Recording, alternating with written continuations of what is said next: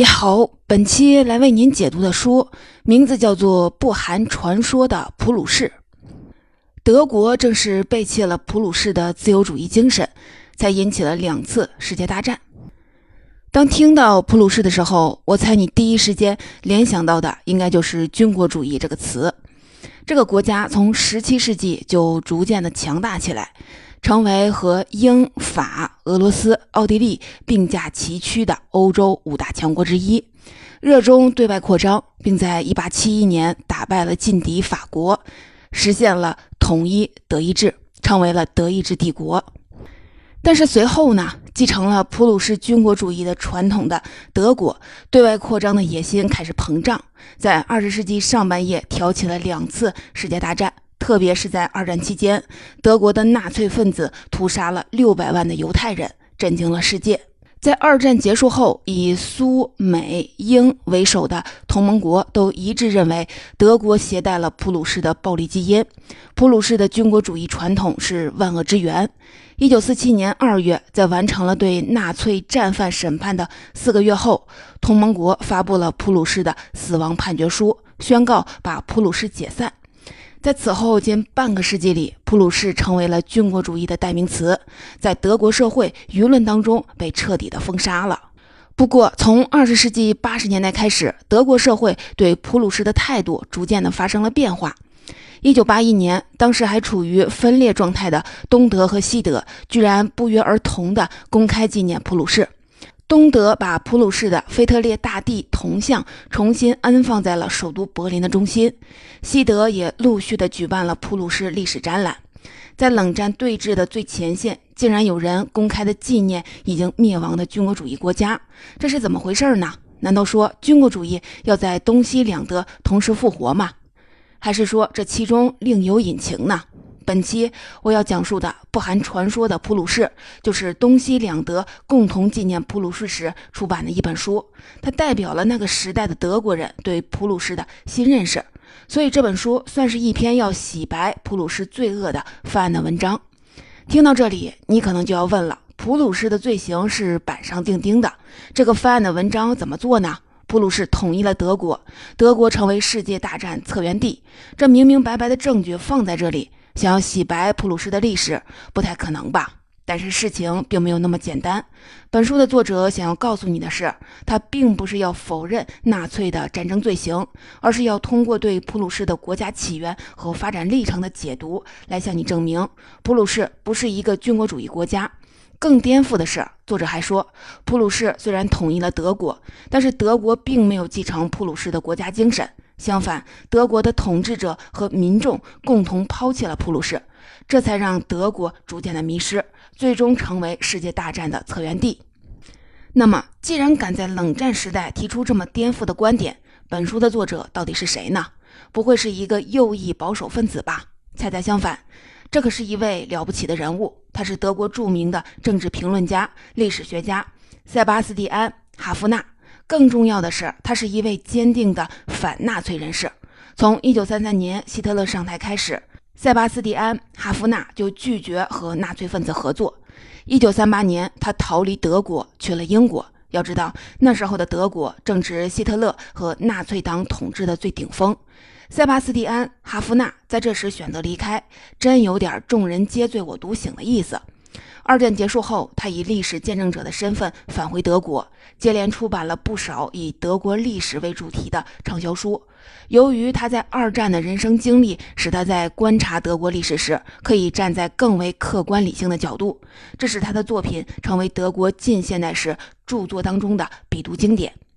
介绍完这本书的基本概况和作者的情况，那么下面我就来为您详细的讲述书中的内容。首先，我们要先从普鲁士的国家起源入手，看看普鲁士到底是不是一个军国主义国家。接下来，在普鲁士的发展过程中，这个国家在不依赖军事力量的情况下，究竟是凭借什么强大起来的？最后，我们来讲一讲普鲁士统一德国后，新成立的德国为什么会背弃普鲁士国家精神，并最终挑起了第一次世界大战。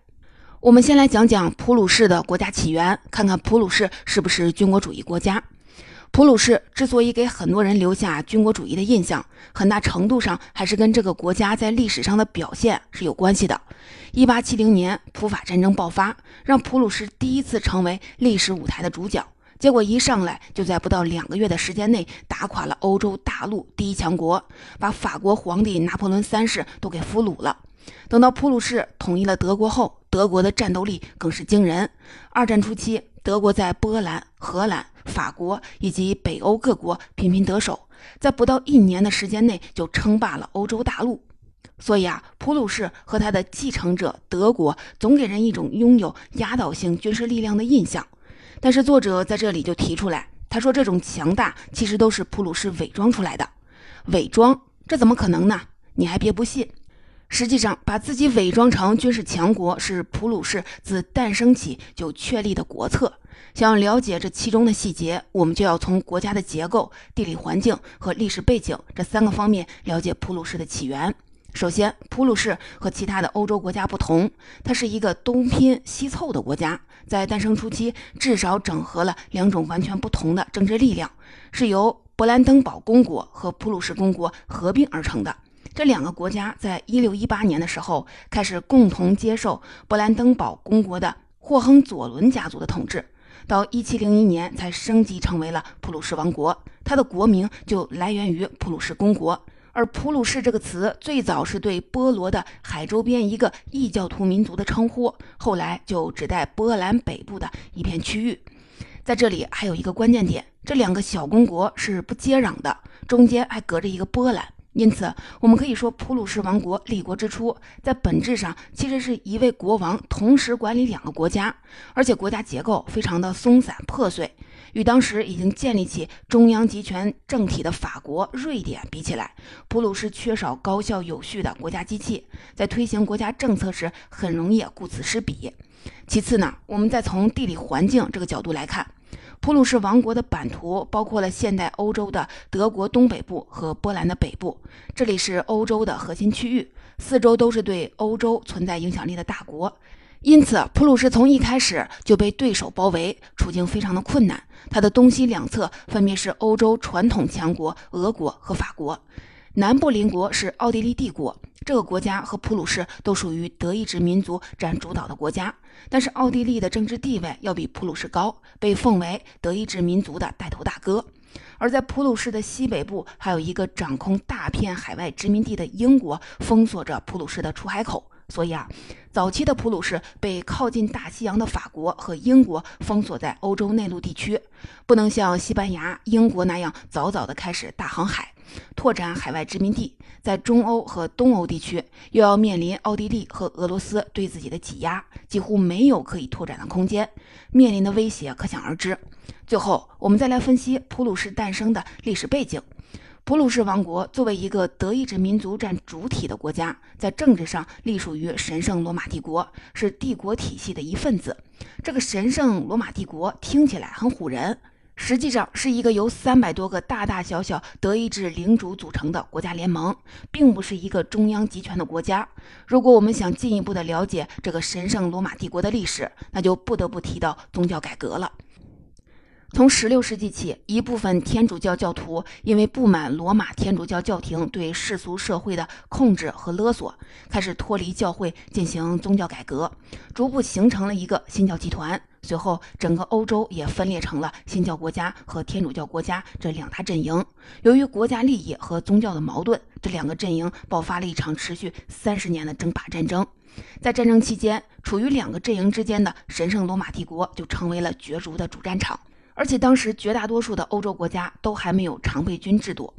打仗基本还依赖的是雇佣军。这群雇佣军既没有国家的荣誉感，也不讲诚信，谁给的钱多就为谁打仗。所以啊，整个神圣罗马帝国在战争期间惨遭雇佣军反复的蹂躏和争夺。这场大战让神圣罗马帝国损失了大约六成的人口。作为其中成员国之一的普鲁士，同样是遭受了重创，人口一度的锐减到了几百万人左右。所以啊，普鲁士王国在立国之初就被打上了屈辱的烙印。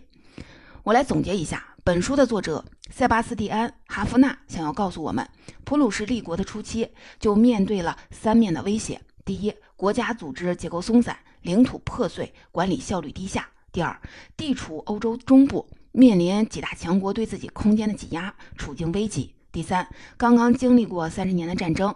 国土遭受了雇佣军的蹂躏，人口空前的流失。所以啊，在这三种压力的逼迫下，普鲁士的统治者被迫采取了一种极端手段来争取国家生存权，也就是建立并打造一支强大的常备军，增强国家军事的威慑力。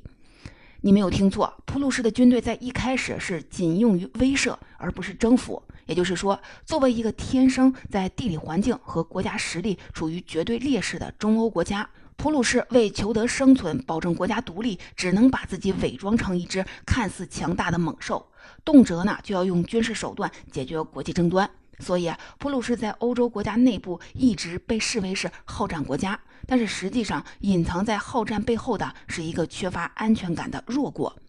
以上内容用一句话概括就是：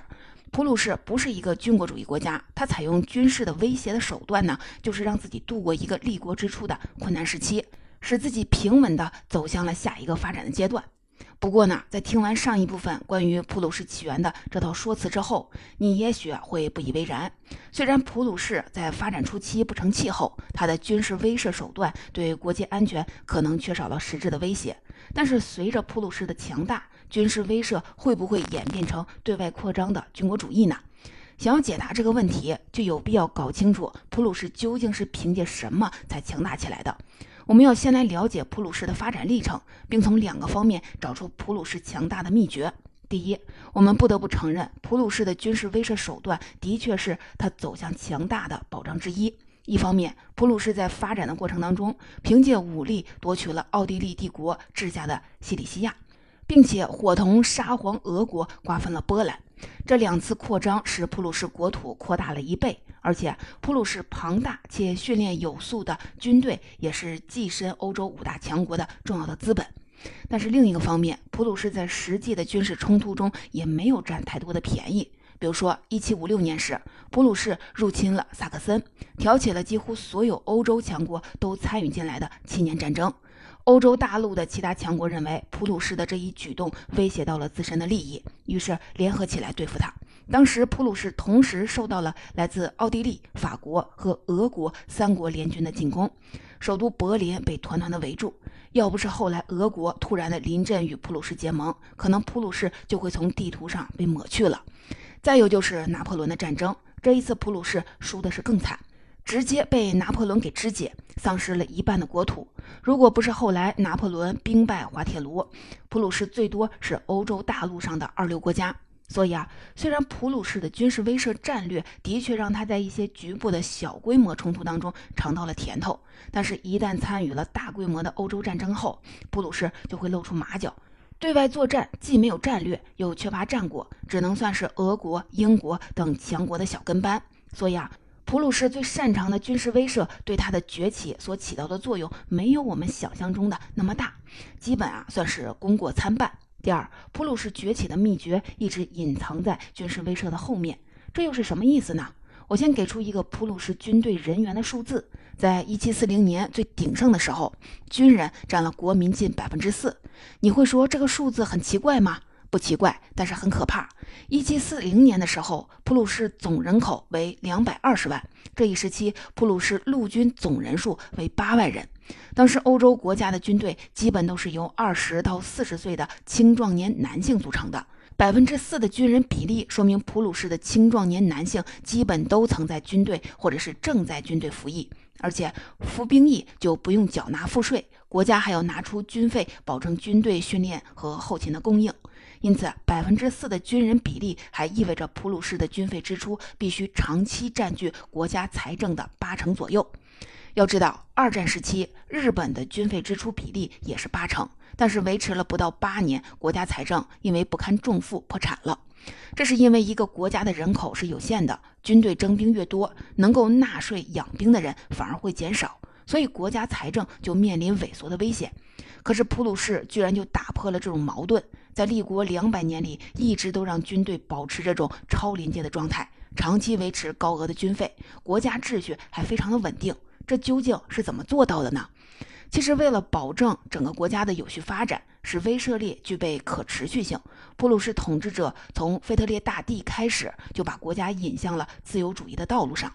本书的作者把普鲁士的这种自由主义总结成了三个无所谓。第一个是对宗教无所谓，我不管你是新教徒还是天主教徒，也不论你是什么教派，只要你能正常的缴纳赋税，政府啊就给予认可。第二个是对族群无所谓，普鲁士在拿破仑战争后瓜分了波兰领土，使自己成为了一个德国人和波兰人人口相当的双民族国家，所以普鲁士就必须保证国家内部民族团结，尽可能的避免矛盾冲突。不仅是被新吞并的波兰人很快就融入到了普鲁士国家的体系内，甚至犹太人都在普鲁士获得了解放，取得相对自由的权利。另外，普鲁士对移民也非常的欢迎，这些因素都让普鲁士成为了一个族群多元而且富有凝聚力的国家。第三是对社会无所谓，这是什么意思呢？简单的说，当时普鲁士人对于在欧洲其他地区盛行的社会运动和革命是不感兴趣的。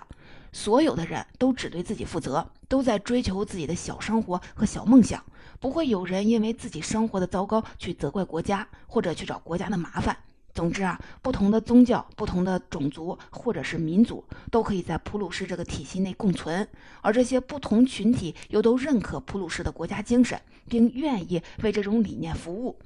听到这里，不知道你发现了没有？十九世纪的普鲁士听起来是不是很像是同时代的美国呢？对宗教宽容，不去禁止或者是迫害任何一种宗教信仰；对族群宽容，接纳不同民族，形成一个有凝聚力的多元的国家；不参与激进的社会运动，所有的人都在踏实的追求自己的普鲁士梦。作者认为，十九世纪的普鲁士就是欧洲大陆上的自由孤岛。所以啊，普鲁士的自由主义让他在当时的欧洲国家里看起来非常的时髦。这才是普鲁士的国家本质，它不是一个军国主义国家，而是一个披着军事威慑的外衣的自由主义理性的国度，是超越同时代欧洲各国的现代国家。听到这里，可能还是会有人提出质疑：普鲁士的自由主义国家理念难道要比他的军事力量还要厉害吗？普鲁士真的仅仅凭借着一种抽象的国家精神就能走向强大吗？可不要小看这种理念。我再来举个例子：一八三三年，在普鲁士的推动下，北德意志十八个邦国组成了德意志关税同盟，成员国内部的关税被全部免除。这是德意志首次以统一的形态走上了欧洲舞台。普鲁士在不费一兵一卒的情况下，凭借自身的经济、政治上的宽容度，通过建立德意志自由贸易区的这种超前的手段，逐步的把众多的德意志的小邦国纳入到自己的经济体系之内，这使普鲁士逐渐的成为德意志民族体系当中的新盟主。到一八六四年，在普鲁士启动统一德国的王朝战争前，普鲁士领导下的德意志经济体已经成为仅次于英国的欧洲第二大经济体，力压往日对手法国和奥地利。普鲁士在一八七一年前经济规模没有法国大。但是以普鲁士为核心的北德意志联盟已经超过了法国，这部分历史资料已经确认了。正是在这种自由主义理念的引领下，普鲁士在政治、经济和军事等等方面都得到了长足发展，才使普鲁士在之后德意志统一战争中可以接连的打败丹麦、奥地利和法国，建立德意志帝国，完成统一的德意志的大业。我们在这一部分中了解到了普鲁士这个国家的本质。作者认为，它是一个披着军事威慑外衣的自由主义的国家。它在对待宗教信仰自由和民族平等方面超越了同时代的欧洲国家，使自己成为德意志民族的盟主。最终呢，普鲁士通过战争手段完成了德意志的统一。现在我们已经知道普鲁士的本质。它并不存在军国主义的传统，但是新问题就出现了：为什么普鲁士在统一了德国后，竟然会让自己的军事机器失控，接连挑起了两次世界大战，而且还孕育出了希特勒这个恶魔呢？如果二战结束后，同盟国对普鲁士军国主义的审判实际上是一场冤案，那么导致战争的真凶又是谁呢？这个凶手会不会已经逃脱了惩罚，会在有一天再次的显露出本来的面目呢？其实不知道你信不信，普鲁士真正的灭亡时间远比我们想象的要早。在普鲁士统一了德国，成为德意志帝国之后，普鲁士就走向了灭亡。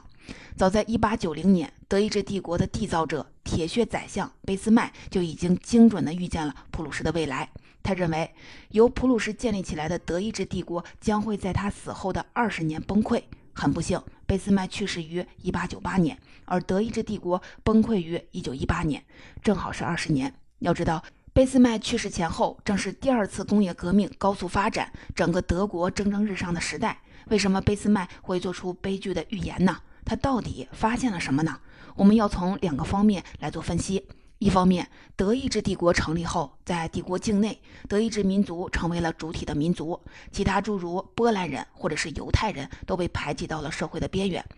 普鲁士双民族国家的结构被破坏了。统一后的德国人认为，普鲁士已经完成了历史使命，它的存在已经没有意义了，应该让位于整个德意志。也就是说，在德国人的眼里，普鲁士已经降级成为德意志帝国里面的一个省。